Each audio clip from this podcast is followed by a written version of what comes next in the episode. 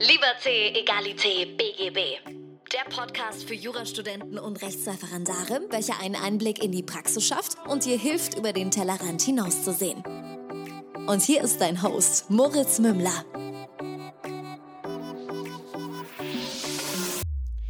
Servus und herzlich willkommen zu einer neuen Folge von Liberté, Egalité, BGB. Mein Name ist immer noch Moritz Mümmler und ich habe heute einen ganz besonderen Gast bei mir, den Sebastian Roloff. Er ist ähm, Richter am Bundesarbeitsgericht und zwar seit 3. März im, äh, andersrum, seit März im dritten Senat. Er macht jetzt äh, Betriebsrenten und hat vorher Betriebsübergang und Entschädigungen wegen Diskriminierung gemacht. Sebastian, ich freue mich wirklich, dass wir es geschafft haben, diesen Podcast aufzuzeichnen. Herzlich willkommen. Ja, herzlichen Dank für die Einladung. Ich freue mich auch sehr, lieber Moritz. Sehr cool. Also jetzt muss man schon sagen, es ist eine absolute Premiere. Nicht nur bist du der erste Richter hier, sondern ähm, dass es dann auch gleich das Bundesarbeitsgericht geworden ist, ist sehr bezeichnend, denn äh, ich muss dazu sagen, im, im, ersten Staatsexamen hatte ich da so ein bisschen die Lücke offen gelassen und muss mich jetzt fürs zweite Examen intensiv darauf vorbereiten, weil es eine Pflichtklausur ist bei uns. Bin sicher, das wird dir sehr gut gelingen, Moritz, insbesondere nach dem Podcast heute. Garantiert, da gebe ich mir Mühe. Mich würde tatsächlich wirklich so ein bisschen als erstes dein Werdegang interessieren. Wo hast du studiert? Wie kam es, dass du ähm, ja, beim BAG gelandet bist und wie war der Berufseinstieg als Richter? Also so ein bisschen historisch gesehen. Ja, ich habe ähm, 1995 nach meinem Zivildienst ähm, in Köln angefangen, Jura zu studieren, damals im deutsch-französischen Magisterstudiengang. Das war so eine, oder ist äh, die Möglichkeit in Köln und in Paris an der Sorbonne ähm, Jura zu studieren. Da beginnt man mit ähm, einigen deutschen und französischen Studierenden in Köln und ähm, ja, so bin ich so in diesen deutsch-französischen Magisterstudiengang eingetreten damals und habe dann aber nach zwei Jahren ähm, aufgehört, diesen, ähm, diesen Studiengang weiter zu verfolgen. Bin dann damals nicht nach Paris gegangen und blieb dann in Köln und wurde dann studentische Hilfskraft bei Professor Dr. Dres HC Peter Hanau, meinem ja, großen Vorbild und Lehrer in Köln und der erste Arbeitsrechtler, der mich fürs Arbeitsrecht motiviert hat. Und ähm, ja, und dann bin ich ähm, ja, durch Studium in Köln gelaufen und war ähm, im Repetitorium. Das ist ja vielleicht auch ganz interessant für den Podcast, dass man auch äh, ein Repetitorium besucht hat und habe dann Anfang 2000 mein erstes Examen ähm, in Köln ähm, hinter mich gebracht, muss ich gestehen. Es war durchaus äh, zäh, anstrengend und leidvoll und ähm, habe dann angefangen an meiner Doktorarbeit bei Professor Dr. Peter Hanau zu schreiben und ähm, zu einem europäischen arbeitsrechtlichen Thema, zur Freizügigkeit der Arbeitnehmer im europäischen Binnenmarkt. Ähm, ja, vor dem aktuellen Kontext der Grenzschließungen ja, fast schon sehr aktuell, wenn man sich vorstellt, dass Arbeitnehmerinnen und Arbeitnehmer echte Schwierigkeiten hatten, bei Corona auf einmal zu ihrem Arbeitsplatz über die Grenze zu kommen. Ja, und dann habe ich diese Dissertation bis ähm, Anfang 2001 geschrieben, war sehr positiv unterstützt von der Studienstiftung des deutschen Volkes während dieser Zeit.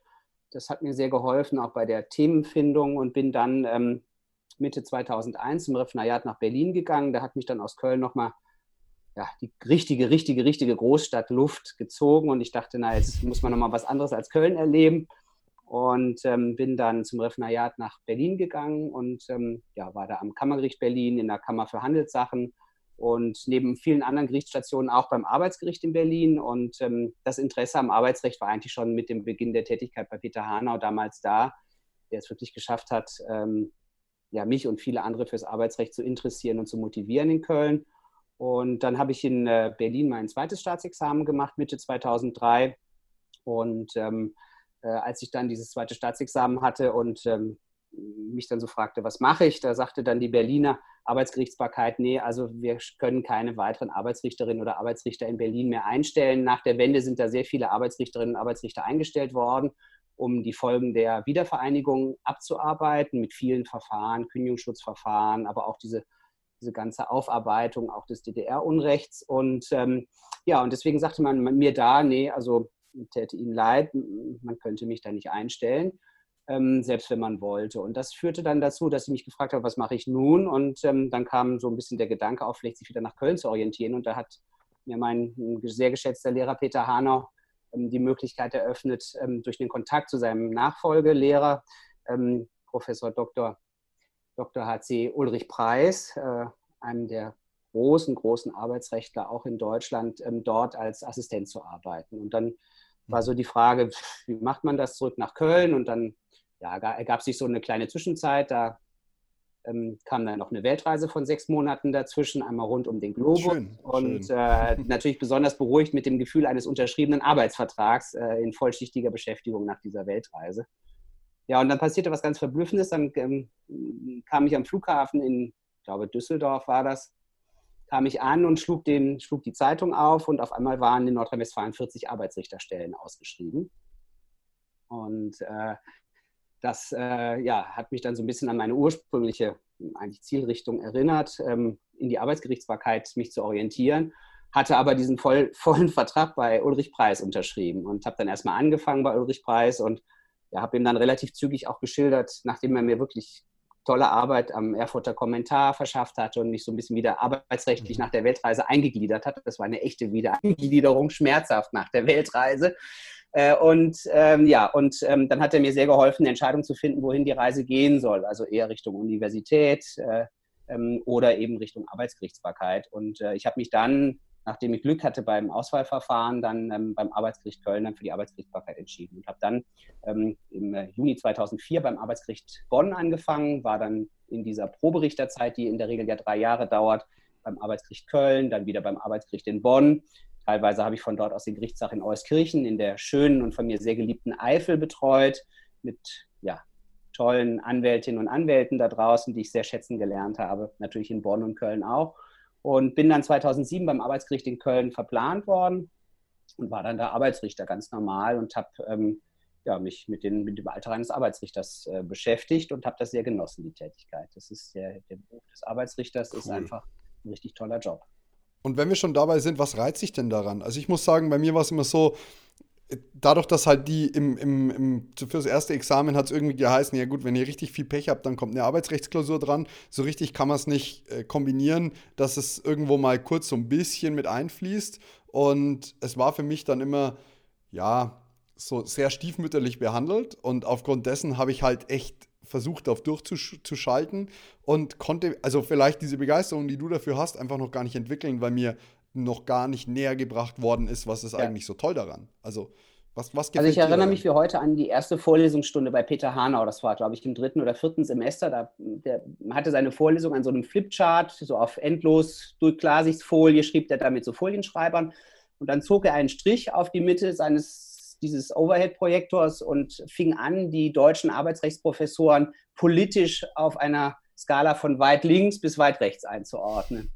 Und sich natürlich auch und in der Nähe der Mitte, wie er immer so schön sagte. Und dann ähm, war schon für mich klar, ich habe mich immer politisch sehr interessiert, habe Richtung Ende der Schulzeit mich für die Zeit interessiert und Tageszeitungen. Und, ähm, und für mich ist das Arbeitsrecht einfach ein, ein mustergültiges Beispiel so für wie lebt unsere Gesellschaft, wie wichtig ist Arbeit, wie, ähm, wie kommt man in einem Dauerschuldverhältnis, das auf Leistung und Gegenleistung angelegt ist, mal nicht eben so, ich kaufe ein Brötchen, sondern wir sehen uns morgen wieder und übermorgen sehen wir uns auch wieder. Wie kommt man da zurecht?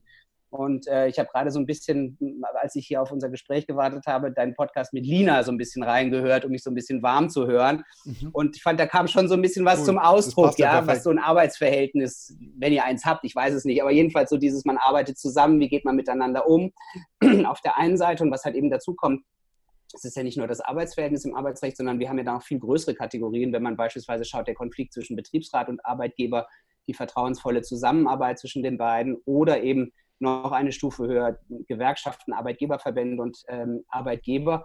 Ähm, das ist einfach schon ähm, ja, sowas wie ein Arbeitskampf, das erlebt man in unserer Gesellschaft eigentlich an anderer Stelle nicht so krass. Ja? Dass also dann ähm, die Arbeit niedergelegt wird, dass es Demonstrationen gibt, dass es Aufrufe gibt, dass der Arbeitgeber im Grunde ohne Produktion möglicherweise dasteht. Das ist schon ja schon so ein bisschen auch ähm, ein krasser Konflikt, den man so an anderen Stellen in der Gesellschaft selten erlebt und der natürlich sofort die Tageszeitungen beschäftigt, wenn es größere Unternehmen sind.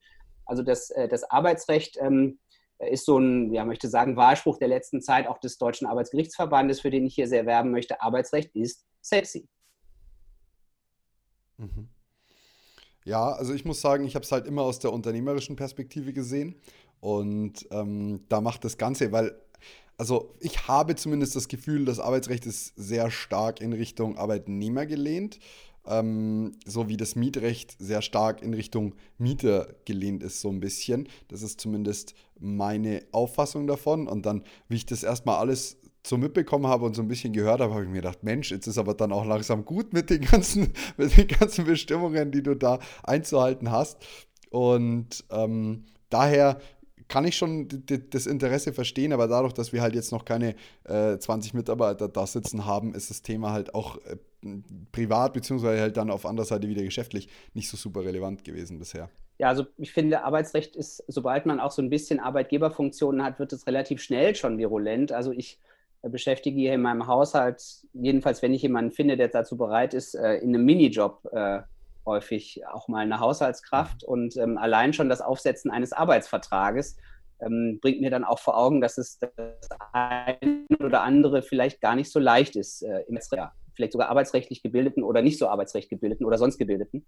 Und ähm, es zeigt schon durchaus, dass wir ein durchaus stark reguliertes Arbeitsrecht haben in Deutschland. Aber ich meine, so jetzt nach ja, über 20 Jahren Beschäftigung mit dem, mit dem Arbeitsrecht ähm, hier in, in Deutschland, aber auch in Europa, dass wir ein sehr gut austariertes und ausgewogenes Arbeitsrecht haben, äh, was natürlich ähm, auch Ausdruck unserer sehr, sehr gesellschaftlich wichtigen äh, sozialen Marktwirtschaft ist. Und ähm, insbesondere 1949 haben wir einen großen Auftrag, ein ausgewogenes Verhältnis zwischen äh, Arbeitskraft, Arbeitnehmerinnen, Arbeitnehmern einerseits und dem Kapital andererseits herzustellen. Und das ist die Grundlage unseres wirtschaftlichen Erfolges. Davon bin ich überzeugt. Cool. Das ist echt schön, da den Bogen zu sehen und praktisch diese, die, diese Spannung zwischen der Wirtschaft an sich und natürlich der Arbeit, die tr trotzdem halt fundamentales, ja, ohne die geht es halt nicht. Ähm, und ich finde auch so Bezeichnungen irgendwie, der Arbeitnehmer schuldet seine gesamte Arbeit ähm, dem, dem Unternehmer oder halt dem, wie auch immer. Das, das fand ich schon irgendwie, ja, schon bezeichnend irgendwie und, und äh, ja hat mir, das hat mir dann daran wieder gefallen. Mich würde tatsächlich so ein bisschen dein Tätigkeitsfeld bei Gericht interessieren. Was ist der Alltag? Was sind die Besonderheiten? Und was ist jetzt mal wirklich abseits vom Arbeitsrecht an sich ähm, der Reiz am Beruf, Richter zu sein? Ja, also der große Reiz am Beruf des Richters ähm, ist ähm, die doch sehr neutrale und ausgewogene Stellung. Ich bin als Richter nicht verpflichtet, die Interessen der einen oder anderen Seite zu wahren. Im Gegenteil, ich bin zu größtmöglicher Neutralität und auf die Verfassung und auf die Gesetze verpflichtet. Und ähm, das äh, ist, finde ich, ein ganz, ganz großer Reiz bei der Tätigkeit. Ich muss nicht einen Fall aus Anwalts- oder Verbandssicht vertreten und sagen, das muss jetzt so gewesen sein oder so gewesen sein, äh, sondern ich kann mir den Fall in Ruhe anschauen, ich kann mich damit befassen und kann dann nach bestem Wissen und Gewissen entscheiden. Und das ist ein großer Luxus. Und in der Arbeitsgerichtsbarkeit ist es ein ganz besonders großer Luxus, weil wir sind nicht alleine entscheidend ähm, in der Arbeitsgerichtsbarkeit, sondern wir haben bei den Entscheidungen immer zwei ehrenamtliche Richterinnen und Richter dabei, mhm. vom Arbeitsgericht über das Landesarbeitsgericht bis zum Bundesarbeitsgericht. Und ähm, die ehrenamtlichen Richterinnen und Richter haben eine ganz, ganz zentrale Funktion in der Arbeitsgerichtsbarkeit. Ähm, übrigens in vielen anderen Ländern der Welt auch interessanterweise. Also ich war letzten August in Brasilien und musste feststellen, dass äh, die Arbeitsgerichte dort auch mit ehrenamtlichen Richterinnen und Richtern jedenfalls bis vor kurzem ausgestattet waren, bis Bolsonaro da seinen Kahlschlag gestartet hat an der Arbeit. Da möchte ich ganz kurz einhaken, weil ich wissen möchte, was ein ehrenamtlicher Richter ist. Also wie darf ich mir das vorstellen? Die Be Begrifflichkeit wird für mich jetzt nicht so deutlich, dass ich gleich verstanden habe, worum es geht. Ja, wir kennen ja in der Gerichtsbarkeit Laien im weitesten Sinne. Also sind mhm. beispielsweise bei, bei den Strafgerichten sind Schöffen, und ähm, in der Arbeitsgerichtsbarkeit und in anderen vergleichbaren Sozial äh, Gerichtsbarkeiten, wie etwa auch in der Sozialgerichtsbarkeit, sind ähm, beruflich erfahrene Laien. Das heißt, äh, die werden von okay. den Verbänden oder von den Gewerkschaften auf Listen vorgeschlagen und dann zu echten ehrenamtlichen Richtern ernannt. Das heißt, es sind im, im Grunde sind das Profis. Also es sind jetzt nicht Juristen oder sowas, aber die wissen, was im Betrieb so läuft. Die wissen, was Gewerkschaftsarbeit ist, die wissen, was Verbandsarbeit ist und ähm, über diese Tätigkeit als ehrenamtliche Richterin oder Richter in der Instanz, also beim Arbeitsgericht oder Landesarbeitsgericht, entwickeln sich dann äh, diese Richterinnen und Richter weiter zu Richterinnen und Richtern, ehrenamtlichen Richterinnen und Richtern beim Bundesarbeitsgericht. Also wir haben äh, in jedem Senat beim Bundesarbeitsgericht fest zugewiesene ehrenamtliche Richterinnen und Richter. Und ähm, die sind ganz wesentlicher Bestandteil der Tätigkeit beim Bundesarbeitsgericht, weil sie ein großes Know-how mitbringen, weil sie sehr erfahren sind, weil sie teilweise tief in den Verbänden stehen äh, und den Gewerkschaften und einfach dann sehr viel aus der ja, arbeitsrechtlichen Lebenswirklichkeit in die Rechtsprechung einfließen lassen. Hm. Aber bringt es nicht eine gewisse Voreingenommenheit mit sich, wenn Sie irgendwie tief in Verbänden und Gewerkschaften stehen, äh, in denen sich die Arbeitnehmer dann organisieren? Ja, sie kommen ja jeweils aus dem einen, La einen oder anderen Lager. Okay. Das heißt, sie kommen nie zusammen aus demselben, sondern es ist immer einmal Arbeitgeber und einmal Arbeitnehmerlager. Sinn, und ähm, das äh, ist dann ähm, führt zu einer echten Ausgewogenheit, wobei man gar nicht so sehr sagen kann, dass jetzt die einen oder die anderen immer die eine oder andere These vertreten, sondern meine Erfahrung ist durchaus auch, dass ähm, ein gestandener Betriebsratsvorsitzender äh, eher für die Kündigung eines Mitarbeiters plädiert, weil er sagt, wenn das im Betrieb bei uns wäre, das geht gar nicht. Also da muss man auch wirklich sehen, das sind auch Richter, die sind also auch vereidigt und mhm. nehmen ihr Richteramt auch sehr ernst. Mhm. Cool. Wie schaut dann so dein Alltag aus? Also was, was, man stelle sich vor, Sebastian steht in der Früh auf und wie läuft ein normaler Tag bei Gericht für dich ab? Ja, also beim Bundesarbeitsgericht ist es so, ähm, ich lebe ja in Leipzig und ähm, das Bundesarbeitsgericht hat seinen wunderschönen Sitz in Erfurt, oben auf dem Petersberg. Also wer noch nicht da war, muss sich das unbedingt mal anschauen. Es ist ein ganz tolles Gebäude nach der Wiedervereinigung in den neuen Bundesländern entstanden ähm, ab 1999 und ähm, also wirklich unbedingt sehenswert, ganz toll, in einem wunderschönen Park geplant ähm, von einer ganz tollen Architektin Gesine Weinmiller, die auch das äh, Justizzentrum in Aachen entworfen hat. Also unbedingt sehenswert und dann fahre ich also dann mit meinem Klapprädchen und äh, der Deutschen Bahn fahre ich dann von Leipzig nach Erfurt, eine ganz tolle Verbindung. Da brauche ich so eineinviertel, anderthalb Stunden von Tür zu Tür. Mhm. Und dann, ähm, ja, dann betrete ich mein, das Gericht und äh, begrüße die Wachtmeister unten im Eingangsbereich, begebe mich jetzt in den dritten Stock des Gerichtsgebäudes in mein Dienstzimmer. Wir haben das ganz große Glück beim Bundesarbeitsgericht, dass wir wirklich ganz, ganz tolle Dienstzimmer haben, die wirklich ähm, toll mit Literatur und einem tollen Schreibtisch höhenverstellbar und einem schönen Blick nach draußen in den Park ausgestattet sind. Und wir sitzen ähm, als Richterinnen und Richter immer bei, den, bei unseren jeweiligen Senaten. Und da ich äh, jetzt seit März ja dem dritten Senat zugewiesen bin, ähm, sitze ich eben mit meinen Senatskollegen so zusammen. Das heißt also im Nachbarzimmer sitzt ähm, der von mir sehr geschätzte Vorsitzende Bertram Zwanziger und schräg über den Flur Eva Günther Greff, auch äh, Mitglied bei uns im dritten Senat und Professor Günther Spinner schräg gegenüber. Das heißt, wir sitzen so zusammen und können uns jederzeit eben dann austauschen. Ja, und dann schaue ich bei mir auf den sogenannten Aktenbock, ja auch ein tolles Wort, der Bock. Da liegen dann also die Akten drauf, die mir von den Wachtmeisterinnen und Wachtmeistern zugetragen worden sind. Da gucke ich dann so in die Akten rein, was so ansteht. Und das sind im Wesentlichen, ähm, so an Zulauf sind das nicht Zulassungsbeschwerdeakten, in denen äh, ich prüfen muss, ob das Verfahren überhaupt zu uns in die Revision gelangen darf. Mhm.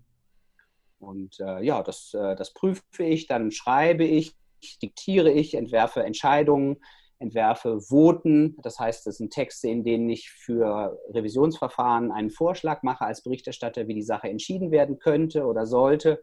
Ähm, wir beraten das dann auch noch ausführlich. Das wäre also so ein, so ein Arbeitstag. Mittags äh, gehen wir in der Regel alle zusammen, jetzt Corona-bedingt leider nicht, aber ähm, gehen wir gemeinsam, alle Kolleginnen und Kollegen in der Kantine des Hauses essen, immer um 12 Uhr äh, ich nenne das unsere Krankenhaus-Mittagsessenzeit, aber ist so etabliert. Äh, um Viertel vor zwölf geht die Verwaltung essen, um Viertel nach zwölf die wissenschaftlichen Mitarbeiterinnen und Mitarbeiter, damit dann die Schlange nicht so lang ist an der, an, an der Essensausgabe. Mhm. Und damit haben wir großes Glück mit der Kantine, weil wir eben im Haus essen können. Das ist wirklich was ganz Tolles. Das genieße ich sehr. Und dann sitzen wir eben gemeinsam zu Tisch und unterhalten uns ein bisschen. Und äh, an einem Tag in der Woche gibt es dann nach dem Mittagessen noch den sogenannten Richtertee in der Schröderbar. Ähm, cool. Da äh, setzt man sich dann also nochmal zusammen bei, bei Gebäck und äh, Tee oder Kaffee. Ähm, und ähm, ja, das ist dann, das wäre so. Und dann nachmittags geht es im Grunde weiter wie vormittags. Das wäre so ein, so ein Arbeitstag und dann fahre ich wieder zurück und nehme häufig eben noch Arbeit dann natürlich mit im Gepäck für dann entweder auf der Zugfahrt oder ähm, mhm. abends zu Hause, wenn es dann noch weitergehen sollte. Und äh, hm? Wie oft bist du denn äh, überhaupt in Erfurt, wenn du dann praktisch, du wirst ja ein paar Sitzungstage haben ähm, im Monat oder in der Woche oder ähm, mhm. wie oft bist du tatsächlich vor Ort? Also wir sitzen äh, in aller Regel einmal im Monat mit dem Senat mit mündlicher Verhandlung in Erfurt. Ähm, das führt dazu, dass wir in der Regel zwei Tage davor vorberaten. Also nicht zwei Tage terminlich davor, sondern zwei ganze Tage werden in der Regel vorberaten. Ähm, das sind also schon mal so feste Tage. Und dann haben wir so ein kollegiales Agreement. Ähm, und das finde ich persönlich auch sehr, sehr gut und sehr wichtig, dass wir drei bis vier Tage in der Woche im Senat, aber auch für die Kolleginnen und Kollegen gemeinsam präsent in Erfurt sind jede Woche. Und mhm. ähm, das verteilt sich so im Wesentlichen auf die Tage Montag bis Donnerstag. Und ähm, damit man sich einfach auch ähm, begegnet, dass man sich Fragen stellen kann, dass ähm, nicht so eine Art von Anonymität ähm, oder Unbekanntheit einfach entsteht. Wir haben als Arbeitsrichterinnen und Arbeitsrichter durchaus die Vorstellung, dass wir uns ähm, gemeinsam auch über die Senate hinweg austauschen wollen. Mhm. Ähm, jetzt hast du gerade gesagt, ihr habt einen Sitzungstag im Monat. Jetzt muss ich persönlich sagen, ich, ich weiß, dass ihr schon weniger ähm, oft tagt als irgendwie das Amtsgericht bei uns in Neumarkt. Aber dass es irgendwie einmal im Monat ist, war mir jetzt nicht bewusst. Wie ist das jetzt zum Beispiel unterschiedlich, dass ihr ähm, im Vergleich zu einem Landgericht oder einem Amtsgericht, wie, also gibt es da noch andere Unterschiede? Ähm, ja, der, der ganz große Unterschied zu der Tätigkeit der Arbeits- und Landesarbeitsgerichte ist äh, bei uns beim Bundesarbeitsgericht der Vorlauf. Also beispielsweise bei einem Arbeitsgericht, das ja wirklich ähm, das aller, allergrößte Gros der Fälle bewundernswert abarbeitet. Also der durchschnittliche Arbeitsrichter, die durchschnittliche Arbeitsrichterin kriegt in normalen Zeiten um die 60 neuen Verfahren jeden Monat. Das mhm. heißt, äh, der Kollege, die Kollegin sitzt einmal in der Woche allein zum Gütetermin und ähm, ein weiteres Mal in der Woche zur Kammer mit den ehrenamtlichen Richterinnen und Richtern. Das heißt also, zwei Tage sind da schon mal Sitzungstage in der Woche wohlgemerkt.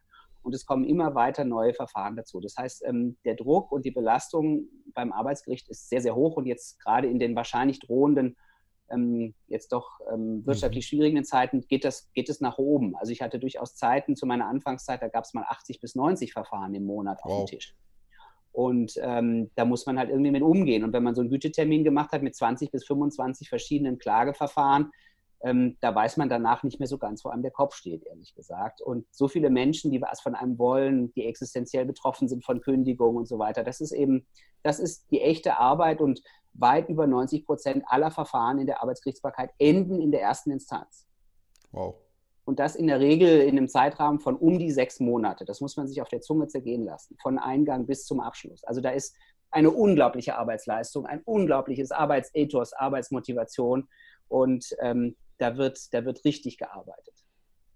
Mhm. Und ähm, wenn man halt so überlegt, wie viele Verfahren es dann überhaupt bis in die Berufungsinstanz zum Landesarbeitsgericht schaffen, ist es natürlich nur ein erheblich geringerer Anteil und der Anteil wird immer geringer, je weiter man dann eben in der Instanz kommt, also dann beim Bundesarbeitsgericht.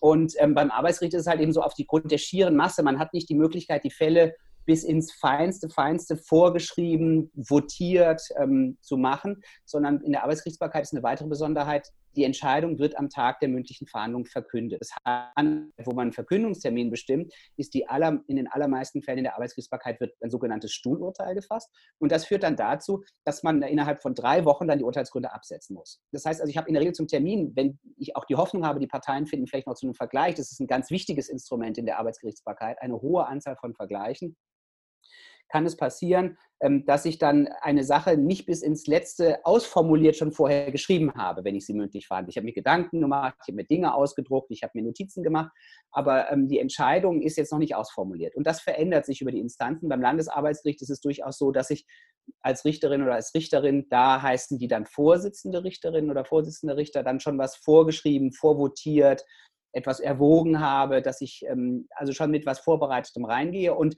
beim Bundesarbeitsgericht ist es dann so, wir gehen eigentlich mit ähm, einem sehr weitgehend vorbereiteten ähm, Konzept in die Sitzung. Das heißt, es gibt zu jeder Sache gibt es ein zwischen 20 und 40-seitiges Votum des Berichterstatters, mhm. der Berichterstatterin.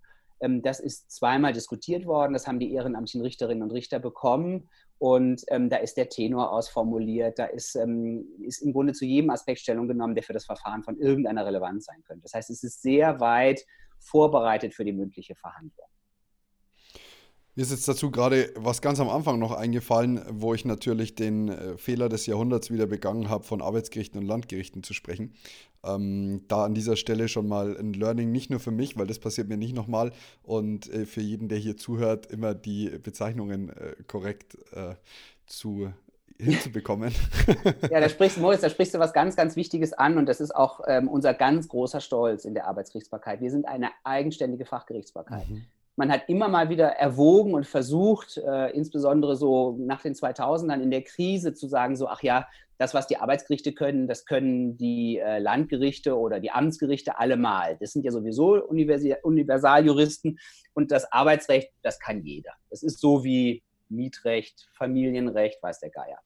Und einerseits ist natürlich Verfassungsrecht, dass wir fünf oberste Bundesgerichte haben. Das heißt aber vielleicht noch gar nicht so zwingend, dass wir eine eigenständige Arbeitsgerichtsbarkeit haben. Aber nach meinem Verständnis und auch nach ja, durchaus ähm, anderer Verständnis ist es so, dass wir die Arbeitsgerichte als eigenständige, verfassungsrechtlich geschützte mhm. Gerichtsbarkeit haben. Und ähm, das heißt, in manchen Bundesländern ist es sogar so, man wird in die Arbeitsgerichtsbarkeit eingestellt. Also ich kann sagen, ich will Arbeitsrichter werden, beispielsweise in Nordrhein-Westfalen und nicht Amtsrichter. Und ich bin nicht vorher Staatsanwalt, um dann Arbeitsrichter zu werden, wie es jetzt beispielsweise hier im Freistaat Sachsen ist, ähm, wo ich erst nach einer langen, ja, ich würde das Durststrecke nennen, bei der Staatsanwaltschaft Arbeitsrichter werden kann. Und ähm, dieses Selbstverständnis der Arbeitsrichterinnen und Arbeitsrichter ist unglaublich wichtig. Das definiert uns durch alle Instanzen, durch alle Bundesländer. Wir hatten jetzt in Corona-Zeiten einen Videochat mit Kolleginnen und Kollegen aus, aus allen Bundesländern, wo wir uns austauschen, wie geht elektronischer Rechtsverkehr. Also wir haben ein Selbstverständnis, wenn Arbeitsrichterinnen und Arbeitsrichter zusammentreffen, das merkt man sofort. Mhm. So, also wie gesagt, für alle, die hier zuhören, an dieser Stelle den Fehler nicht nochmal begehen. das habe ich jetzt gerne für euch gemacht, in einem Rahmen, in dem es noch in Ordnung ist, aber einfach don't do it. ähm, du hast gerade elektronische Gerichtsbarkeit angesprochen oder elektronische ähm, Verhandlungen etc. pp. Wie wie könnte das Ganze ablaufen? Also, wenn du sagst, ihr habt euch darüber ausgetauscht, was sind denn so die Ansätze, darüber mal nachzudenken? Ja, das ist ein sehr spannendes Thema und ähm, freut mich, dass wir darauf zu sprechen kommen. Ähm, denn ähm, die Arbeitsgerichtsbarkeit definiert sich schon immer als modern und menschenzugewandt. Das ist ein ganz wichtiges Thema bei uns. Und ähm, dadurch, dass etwa eine Kündigungsschutzklage innerhalb von drei Wochen beim Arbeitsgericht eingehen muss, nachdem die schriftliche Kündigung zugegangen ist, ist es auch ein sehr schnelles Verfahren. Das heißt, es passiert sehr schnell etwas. Und es muss auch sehr schnell passieren, weil das arbeitsgerichtliche Verfahren beispielsweise vorsieht, dass der Gütetermin in der Kündigungsschutzsache zwei Wochen nach Eingang der Klage im Grunde stattfinden soll. Ja, also das heißt, es muss schnell gehen. Die Leute sollen, die Menschen sollen so schnell wie möglich erfahren, wo es lang geht. Und gerade jetzt in Corona-Zeiten macht es natürlich Riesenschwierigkeiten, wenn die Menschen nicht mehr vor Gericht erscheinen können. Deswegen ähm, hat ähm, meine sehr geschätzte Präsidentin Ingrid Schmidt am Bundesarbeitsgericht eine Gesetzesinitiative auf den Weg gebracht, die ähm, die Möglichkeit eröffnen soll, virtuell zu verhandeln. Ähm, das sieht zwar 128a ZPO schon vor, aber eben für diese Corona-Zeiten ähm, mit einer besonderen Bestimmung für die Arbeitsgerichtsbarkeit, ähm, mit dem Ergebnis, dass also auch die ehrenamtlichen Richterinnen und Richter, aber auch die Parteien nicht vor Gericht erscheinen müssen, sondern das über eine Videokonferenz zu machen. Leider ist dieses ähm, Gesetzesvorhaben nach derzeitigem Stand gescheitert.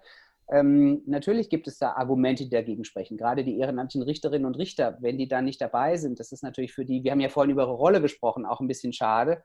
Aber dieses Bedürfnis nach Beschleunigung ist eben ganz, ganz wichtig in der Arbeitsgerichtsbarkeit. Und wenn ich über Wochen nicht verhandeln kann oder ich höre jetzt von Kolleginnen und Kollegen, dass die sich Sitzungssäle eben nicht benutzen können, weil die zu klein sind oder ähm, die nicht so ausgestattet sind mit Plexiglas oder Abstand, dass sie gar nicht verhandeln können, ähm, dann muss man, glaube ich, über Alternativen nachdenken, anders zu verhandeln. Und das äh, wäre also aus meiner Sicht was ganz Wichtiges in den Blick zu nehmen. Was für uns natürlich neben den, möchte man sagen, virtuellen Verhandlungen von Bedeutung ist, ist das Thema elektronischer Rechtsverkehr. Immer mehr Anwältinnen und Anwälte nutzen den elektronischen Rechtsverkehr und da ergeben sich zunehmend technische Schwierigkeiten oder Fragen. Ähm, Stichwort ist beispielsweise, ist das PDF, was die Anwältin oder der Anwalt, Anwalt einreicht, durchsuchbar? Ähm, damit wir als Richter dann so ein PDF dann auch, wenn wir es nur in der elektronischen Akte öffnen, durchsuchen können. Solche Themen beschäftigen uns im Moment und da ist es eben sehr, sehr wertvoll, aus allen Bundesländern die doch sehr unterschiedlichen föderalen Strukturen kennenzulernen. Von Bundesländern, äh, wo also die elektronische Akte noch überhaupt nicht gelebt wird, bis zu Bundesländern, wo die elektronische Akte der Standard ist. Und äh, das ist also wirklich sehr, sehr interessant zu beobachten, welche Auswirkungen das auch auf die Arbeit, auf die Arbeitsmotivation und die Arbeitsgeschwindigkeit hat. Das ist tatsächlich ein sehr interessantes Thema. Also ich muss sagen, für mich gefühlt, wenn ich mir das vorstelle, eine Verhandlung würde virtuell stattfinden, finde ich schon echt wow. Also das ist irgendwie, gefühlt ist das das Letzte, was, was dann äh, virtuell äh, kommen wird, so an sich. Aber es ist auf jeden Fall hochinteressant, diese Gegenüberstellung zu sehen des Beschleunigungsinteresses ähm, und dann auch zu sagen, okay, was machen wir dafür eigentlich alles möglich mhm. und, und wie sehr setzen wir uns dafür auch eigentlich ein, weil es ja schon ähm, das ist natürlich jetzt so, kann man natürlich abstellen auf die Arbeitsgerichtsbarkeit als eigene Gerichtsbarkeit, aber an den Amtsgerichten und Landgerichten ist es dann schon so, dass äh, oftmals Richter dort sitzen, die gefühlt nicht so aufgeschlossen sind äh, gegenüber ähm, neuen Herangehensweisen, was irgendwie die, die Art und Weise des Verfahrens angeht. Und ähm, das ist auf jeden Fall schön zu hören, dass da, wenn ein Interesse besteht, nämlich die Beschleunigung, dass dann auch Gas gegeben wird was irgendwie technische Entwicklungen angeht? Ich glaube, dass der Beschleunigungsgrundsatz ist für die gesamte Justiz ein zentrales Moment. Denn ähm, der Bürger und die Bürgerin suchen gerade in den Zeiten, wo alles so schnell geworden ist, ja, also Klick-E-Mail, ähm, Klick-Antwort, ähm, äh, suchen die Menschen auch nach beschleunigten Antworten in Rechtsstreitigkeiten. Jetzt kann man natürlich mhm. sagen, die schnelle Antwort ist nicht immer die beste Antwort, aber gerade im Arbeitsleben ähm, ist es eben wichtig, dass jemand, der eine Kündigung bekommen hat, auch schnell weiß, woran er ist. Der Arbeitgeber muss das wissen. Der muss ja sonst den Lohn fortzahlen ohne Arbeitsleistung. Oder, und der Arbeitnehmer muss es eben auch wissen, weil er muss sich möglicherweise nach was anderem umgucken. Ähm, ich hoffe, dass wir das äh, schaffen, in den kommenden Jahren und Jahrzehnten ähm, diesen Beschleunigungsgrundsatz ähm, auch in der Arbeitsgerichtsbarkeit so hoch zu halten, ähm, gerade in wirtschaftlich schwierigen Zeiten. Und dafür brauchen wir, und das ist ganz wichtig, brauchen wir junge Menschen, die sich für Arbeitsrecht und die Arbeitsgerichtsbarkeit interessieren. Deswegen brauchen wir auch an den Hochschulen weiter Arbeitsrecht als wichtiges Lehrfach. Äh, ich bin hier in Leipzig äh, an der Juristenfakultät Lehrbeauftragter im Arbeitsrecht bei Professor Dr. Burkhard Böhmke und ähm, finde, wir brauchen das Arbeitsrecht als Grundlagenfach weiter, auch wenn du sagst, ja, hast dich nie so richtig mit beschäftigt. Ich muss jetzt. Also ich komme ich komm nicht jetzt drum musst rum. Du. Ich muss jetzt. jetzt äh, muss und ich. Äh, ich. hoffe, dass das äh, für alle weiterhin gilt, ähm, denn ähm, gerade wenn wir erfahrene Kolleginnen und Kollegen haben, die schon mal im Studium mit Arbeitsrecht Kontakt hatten, dann äh, werden das auch gute Arbeitsrichterinnen und Arbeitsrichter und genauso wichtig gute Fachanwältinnen und Fachanwälte für Arbeitsrecht oder auch nicht Fachanwältin, aber jedenfalls im Arbeitsrecht tätige oder Gewerkschafts- oder Verbandsvertreter, die wissen, worum es im Arbeitsrecht geht. Ähm, deswegen halte ich das Lehrfach Arbeitsrecht für sehr, sehr wichtig in der Ausbildung. Cool. Also du wächst auf jeden Fall das Interesse daran und ich glaube, wenn wir an junge Menschen gehen wollen, die sich fürs Arbeitsrecht interessieren, dann sind wir hier in genau dem richtigen Format.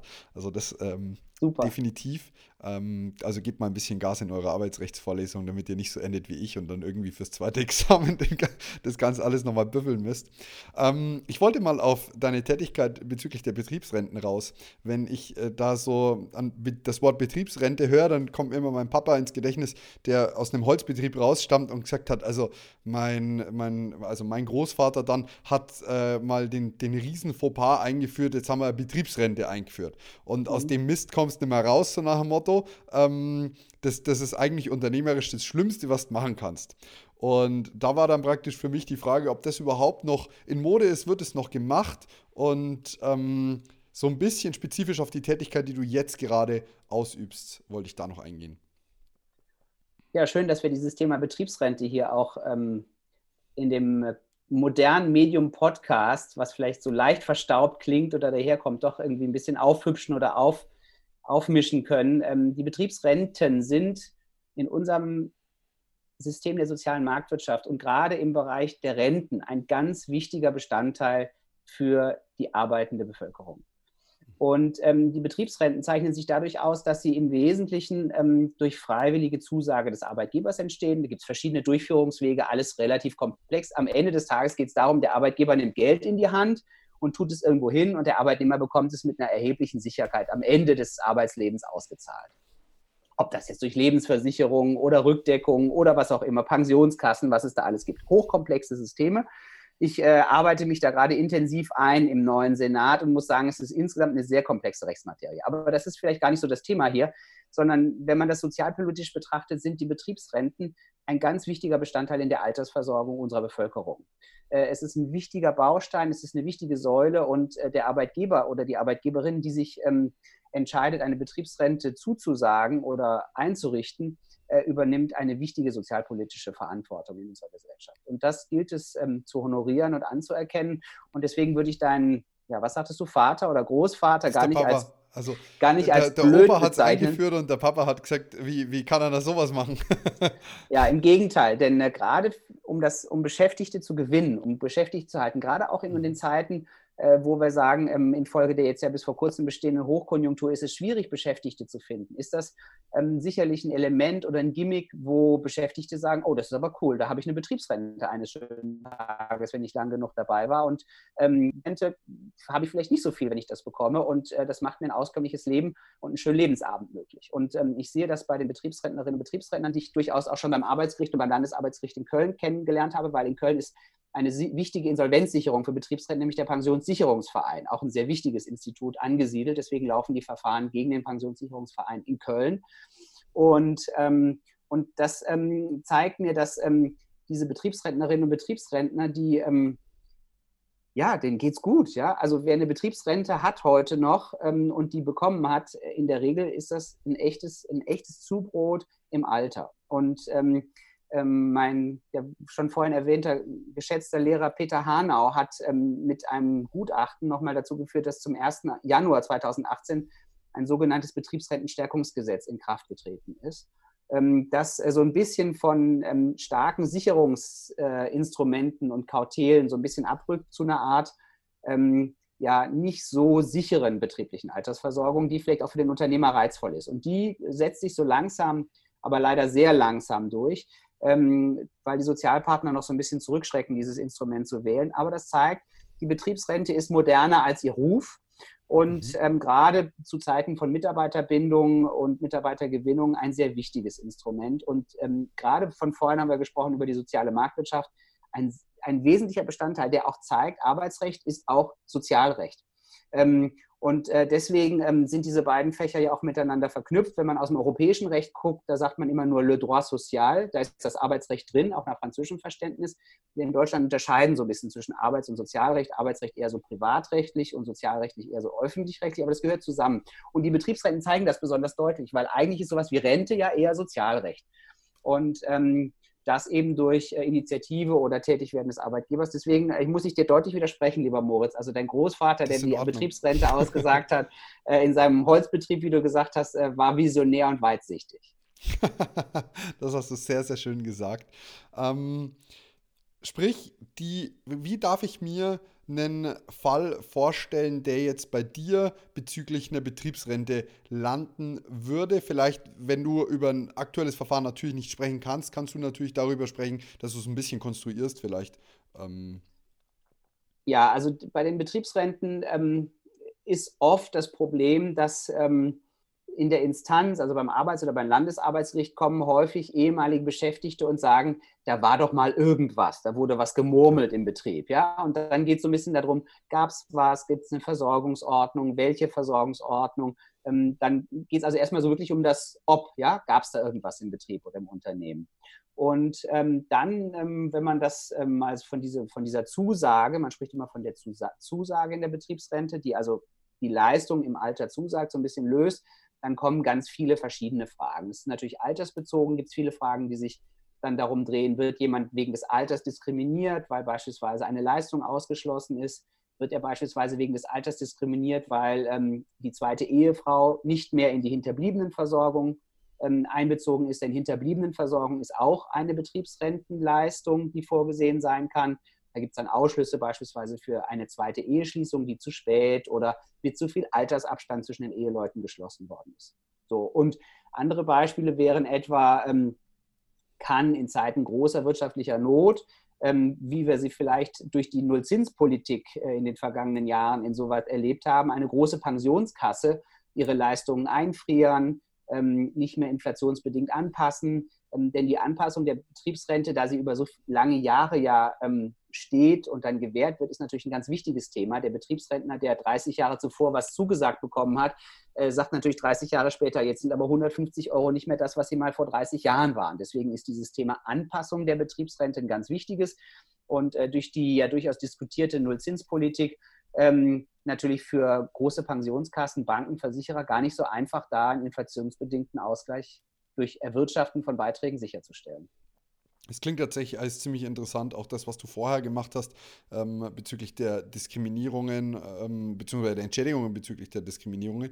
Aber ähm, das sprengt so ein bisschen den zeitlichen Rahmen und ich wollte noch unbedingt darauf raus, dass es am äh, BAG einen Mood gibt und inwieweit du da involviert bist. Und ähm, also ich bin mir jetzt schon sicher, dass du das Medium cool finden wirst, weil also so das ist, das ist ich finde, ich persönlich finde es einfach super. Und so wie ich dich erlebe, glaube ich das auch. Aber was ist so deine persönliche, ähm, dein persönlicher Bezug dazu? Hast du was damit zu tun? Und vielleicht kannst du es den Leuten, die zuhören, einfach ein bisschen näher bringen. Ja, vielen Dank. Das ist äh, ein wichtiger Bestandteil der Tätigkeit des Bundesarbeitsgerichts in der Außenwirkung gegenüber Studierenden ähm, im Arbeitsrecht bundesweit. Äh, und zwar führt äh, das Bundesarbeitsgericht alle zwei Jahre einen sogenannten Mood Court durch. Ähm, und ähm, Mood Courts sind ja in der Fläche weitgehend bekannt. Äh, man spielt so ein bisschen Gericht, möchte ich mal flapsig sagen. Ja. Und ähm, der Mood Court beim Bundesarbeitsgericht äh, hat jetzt gerade noch vor Corona im Januar 2020 stattgefunden mit riesigem Erfolg. Also wirklich ganz tolle Teams, ganz tolle motivierende Studierende aus der ganzen Republik. Und ähm, dieser Mood Court bei uns beim Bundesarbeitsgericht ist auch ein großes kollegiales Projekt. Ähm, denn ähm, die ähm, Studierenden verhandeln und diskutieren vor ja, Kammern oder Senaten, ist ja alles nur spielerisch, äh, die im Wesentlichen von uns Richterinnen und Richtern besetzt sind. Und ähm, die ähm, ersten Auswahlrunden werden durchgeführt vor drei Kolleginnen und Kollegen von mir. Und da habe ich mitgesessen jetzt dieses, diesen, diesen Januar, war also mit äh, ja, einer der, der Richterinnen und Richter auf der Richterbank und habe also durchaus ähm, das ein oder andere Team gesehen, erlebt und natürlich dann auch in der gemeinsamen Entscheidung mit meinen Kolleginnen und Kollegen entschieden, wer hat jetzt nun gewonnen oder nicht. Ähm, ich war nicht in den ersten Auswahlrunden dabei, sondern ich war dann ab mittags äh, bei den ja, zwischen Halb- und Endfinale dabei und durfte sogar beim Endfinale mitentscheiden, welches Team gewonnen hat oder nicht. Und äh, ich fand das also wirklich ganz, ganz toll. Ablauf von Mood Court ist klar, es gibt einen Ausgangsfall, dann muss in unterschiedlichen Rollen plädiert und geschrieben werden. Und äh, das ist immer ein arbeitsrechtlicher Fall. Und der Fall jetzt dieses Jahr im Januar war also ganz, ganz, ganz spannend. Dann, den hatten zwei Kollegen ausgesucht. Da ging es um eine Verdachtskündigung, ein ganz wichtiges Institut im Arbeitsrecht. Wenn man also der Arbeitgeber nicht weiß, dass der Arbeitnehmer was gestohlen oder geklaut oder betrogen hat, sondern ähm, man hat nur den starken Verdacht. Und äh, im Arbeitsrecht kann man auch auf der Grundlage eines dringenden Verdachts, wenn man alles geprüft und befragt hat und so weiter, darf man sogar kündigen, sogar außerordentlich. Und in diesem Fall war es so, also das war mit einem Diamanten, der Zebra-Diamant aus einem ähm, aus einem Comic war das nachgebildet, also großartiger Fall und ähm, das war der falsche gekündigt. Das stellte sich aber erst nach dem Ende des Verfahrens raus, dass also der gekündigte Mitarbeiter den Zebra-Diamanten gar nicht geklaut hatte, sondern eine andere. Und dann ging es halt darum, wie kommt er wieder rein und argumentieren und Wiedereinstellung und Unwirksamkeit der Kündigung, Rechtskraft der Entscheidung. Das haben also die Studierenden ganz, ganz toll gemacht und sind richtig in dem Verfahren aufgegangen. Ja, und dann gibt es halt einen Sieger am Ende des Tages. Und ähm, dankenswerterweise ähm, helfen ähm, Verlage der großen, ähm, ja, der großen rechtswissenschaftlichen Verlage in Deutschland, helfen der Veranstaltung, indem sie für die Studierenden dann ganz tolle Buchgeschenke am Ende haben. Und zwar für alle, die teilgenommen haben. Also solche Buchgeschenke, dass sie Schwierigkeiten hatten, die Studierenden überhaupt noch stehend das Gericht zu verlassen am Ende des Tages. Äh, die sind ja auch dick, die Kommentare dann und die Lehrbücher. Also da ähm, gibt es also für die, für die Studierenden richtig was zu, ja, zu reißen und zu holen. Äh, wenn, an wen muss ich mich denn wenden, wenn ich zum Beispiel mit einer Schönfelder Tasche den Moodcord unterstützen möchte? Ähm, äh, diese Unterstützung äh, reiche ich gerne weiter und freue mich sehr dankend für das Angebot. Und ähm, äh, das ist jetzt keine Werbeveranstaltung für jetzt Verlage oder sowas, sondern es ist tatsächlich, wir versuchen uns so breit es geht bei den ähm, ja, kleinen Anerkennungen für die Studierenden aufzustellen. Und ähm, wenn es dann äh, auch sowas gibt, bist du herzlich willkommen und ich stelle den Kontakt natürlich her. Cool, sehr gerne. Mega, das war auf jeden Fall ein total cooler Einblick. Zum Schluss möchte ich noch ähm, aus reinem Egoismus äh, wissen, wie gehe ich jetzt ans besten, am besten ans Arbeitsrecht heran, wenn ich ähm, meine, wenn sich meine Kenntnisse darauf beschränken, dass ich weiß, dass äh, die Kündigung eine Prognose ähm, Entscheidung ist und irgendwie nicht keine Bestrafung. Also das war so das, was ich noch mitbekommen habe. Ähm, wie, wie setze ich mich jetzt am geschicktesten heran und wie schaffe ich am Ende mein zweites Examen mit dem Arbeitsrecht? also mit dem Spruch, Moritz, wärst du im Mood Court schon relativ weit gekommen mit der Prognose, weil darum ging es ja bei der Verdachtskündigung mhm. auch. Ja, also äh, war es oder war es nicht. Also ist schon mal ein guter Start, würde ich sagen. Hast du schon mal wahrscheinlich das bestanden, wenn es darum gehen sollte, in der Tasche. äh, und äh, darüber hinaus ähm, gibt es ähm, von, ja, von verschiedenen Arbeitsrechtslehrerinnen und Lehrern in Deutschland gibt es diese Lehrbücher, auch von den Repetitoren gibt es da solche Lehrbücher, Arbeitsrecht 1 oder Arbeitsrecht Grundkurs oder sowas. Ähm, das wäre ganz sicher eine, eine gute Empfehlung, ähm, um da einzusteigen. Ähm, und ansonsten kann man natürlich wunderbar auch einfach die Entscheidung des Bundesarbeitsgerichts lesen. Die sind auf der Homepage bundesarbeitsgericht.de verfügbar und zwar einige Jahre zurück. Ähm, und wenn man da ganz aktuell sein möchte, dann guckt man sich einfach die neuesten Entscheidungen an, schaut vielleicht, was sind so Senate, die vielleicht für so eine Klausur von Relevanz sein können. Ich schließe da die Betriebsrenten eher aus, aber gut. äh, da würde man vielleicht eher beim zweiten Senat, Kündigungsschutzsenat gucken oder beim fünften Senat Entgeltfragen oder wenn es vielleicht ins kollektive Arbeitsrecht geht, beim ersten Senat Betriebsverfassung oder vierter Senat Tarifvertragsrecht und würde einfach mal gucken. Ich lese mal die zehn neuesten Entscheidungen und dann habe ich immer, also zu Ausbildungszwecken habe ich immer Folgendes gemacht und empfehle ich auch, man nimmt sich den Sachverhalt wie eine Examensklausur. Die Sachverhalte beim Bundesarbeitsgericht sind ja feststehende Sachverhalte, weil der Streitstand nicht mehr diskutiert wird. Ja, ja. Und dann versucht man den selber zu lösen. Und dann hat man eine perfekte Lösungskizze, denn so ist es entschieden worden. Also das wäre meine Empfehlung für Studierende, ähm, einfach ähm, so zu arbeiten. Sachverhalt, eigene Lösung und dann neben die Lösung des Gerichts halten. Cool. Das ist auf jeden Fall ein guter Tipp mit den, mit den Entscheidungen auf der, auf der Homepage. Ähm, das ziehe ich mir definitiv mal eine Woche vorm Examen rein. Nein, vielleicht auch zwei Wochen vorher. Viel und Spaß. möchte mich an dieser Stelle ganz, ganz, ganz herzlich bedanken für deine Zeit, für den Einblick in deine Arbeit. Und ähm, es hat tatsächlich so ein bisschen das Interesse an der, dem Arbeitsrecht ähm, bei mir geweckt, aber vor allem auch an der höchstrichterlichen Arbeit, denn ähm, das klang alles wirklich vielseitig und wirklich interessant. Vielen Dank, Sebastian. Ja, ich danke dir, Moritz, dass äh, wir als Vertreterinnen und Vertreter der Arbeitsgerichtsbarkeit die Chance haben, junge Menschen fürs Arbeitsrecht zu gewinnen. Und äh, ich möchte alle motivieren und auffordern, ähm, sich mit dem Arbeitsrecht zu befassen. Nicht erst aus der Not des zweiten Examens, sondern einfach aus Interesse heraus. Und äh, wir haben offene Arme für Praktika, für Referendarstationen. Auch die öffentlichen äh, mündlichen Verhandlungen sind sicherlich immer ganz interessant. Und äh, wir freuen uns über junge Menschen, aber auch ältere Menschen, die sich fürs Arbeitsrecht interessieren. Dann habe ich an dieser Stelle noch eine ganz, ganz kleine Frage. Wenn du jetzt sagst Praktika und Referendare, äh, gibt es da eine Notengrenze oder ist das äh, individuell?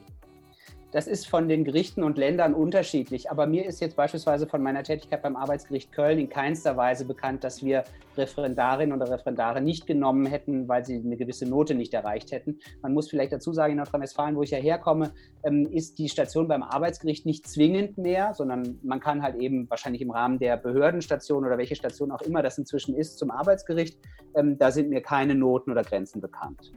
Cool. Sebastian, vielen, vielen Dank. Mach's gut und bis bald. Ciao. Tschüss.